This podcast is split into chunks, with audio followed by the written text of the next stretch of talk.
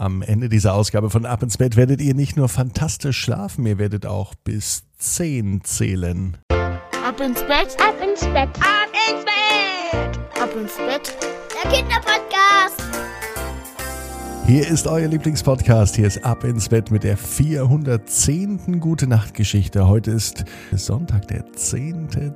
.10. Heute hat alles mit der 10 zu tun, auch die Gute Nacht Geschichte. Aber vorher nehmen wir die 10 Finger und die 10 Zehen und recken und strecken uns. Nehmt die Arme, die Beine, die Hände, die Füße und reckt und streckt alles so weit weg vom Körper, wie es nur geht macht euch ganz, ganz, ganz, ganz lang.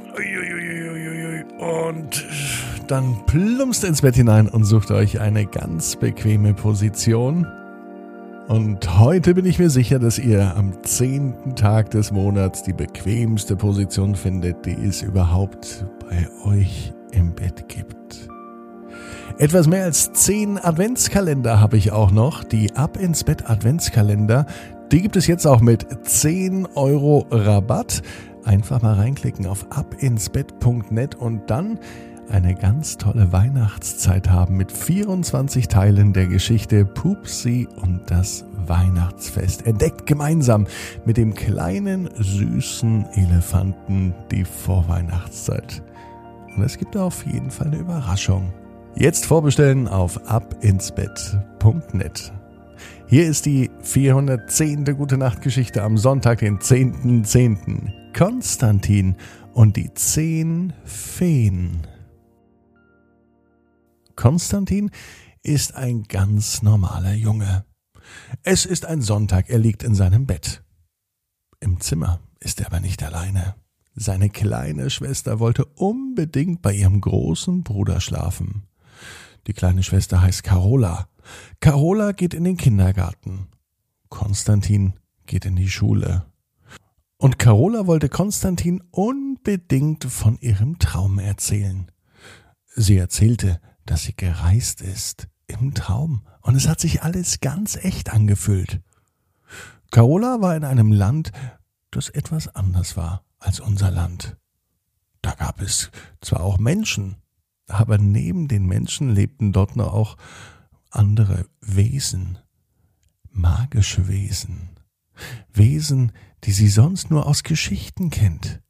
Und im Traum hat sie die selber erlebt. Dort waren Elfen, Feen, Trolle, Zwerge und andere magische Wesen. Für den großen Bruder, für Konstantin, war das aber nicht alles sehr interessant. Konstantin interessierte sich für Fußball. Wenn er nicht Fußball spielte, dann las er vielleicht ein Buch, allerdings nur, wenn es um Dinosaurier ging.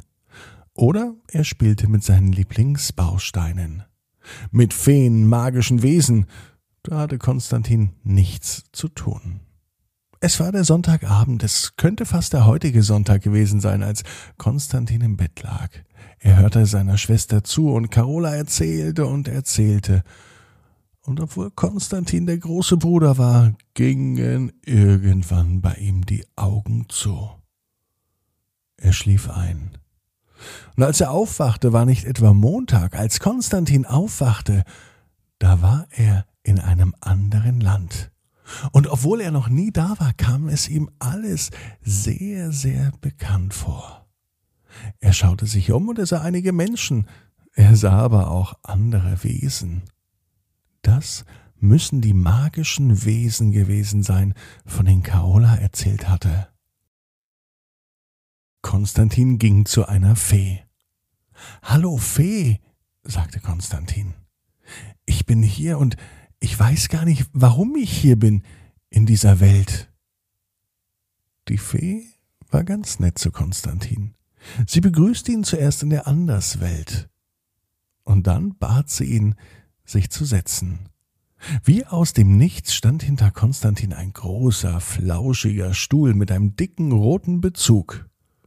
Konstantin ließ sich hineinsinken, und es war fast wirklich so, als sei er in dem Stuhl versunken. Er war ganz weich, bequem und kuschelig.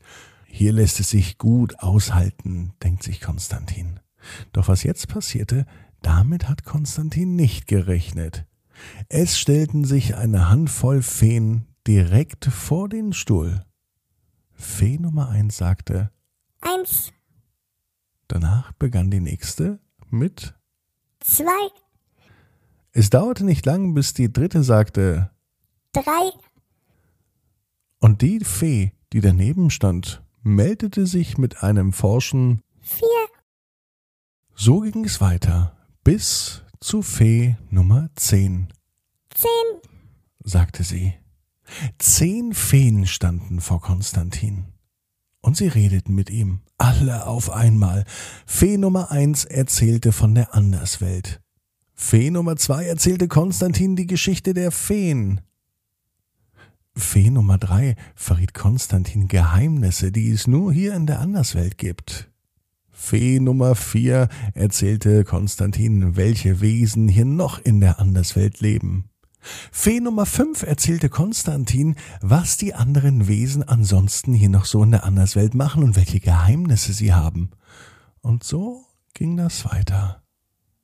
Und Fee Nummer 10 verriet Konstantin, wie er wieder zurück in die Menschenwelt kommt. So viele Dinge auf einmal, das war ganz schön viel für Konstantin. Kommt her. Sie wollen Gutes in der Welt heilen. Dieses Stimmenwirrwarr von zehn Feen machte Konstantin ganz nervös. Er wusste gar nicht mehr, wo er hinhören sollte. Stopp, stopp, stopp, sagte er. Alle Feen waren auf einmal ganz still. Jetzt habt ihr so viel erzählt, meinte Konstantin. Jetzt würde ich gern spielen. Habt ihr nicht irgendwelche Bausteine hier oder vielleicht ein Dinosaurier-Puzzle oder ähnliches? Die Feen liefen ganz aufgeregt rum, fast wie aufgescheuchte Hühner. Sie suchten nach einer Lösung, damit Konstantin endlich seine Bauklötze bekommt oder zumindest ein Dinosaurier-Puzzle. Es dauerte nicht lange, dann präsentierten alle zehn Feen dem Jungen endlich sein Lieblingsspielzeug. Und so konnte Konstantin endlich mal eine Runde seine Lieblingsbausteine aufbauen. Die zehn Feen hatten noch eine Frage. Fee Nummer eins sagte mit leiser Stimme, Bringst du das nächste Mal wieder deine Schwester mit? Und da fiel es Konstantin auch wieder ein. Es stimmt ja, seine Schwester hat ja tatsächlich vom Land der Feen gesprochen. Konstantin konnte es gar nicht glauben.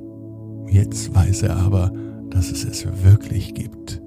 Mitten in der Nacht, im Traum. Und außerdem weiß Konstantin auch, jeder Traum kann in Erfüllung gehen. Du musst nur ganz fest dran glauben.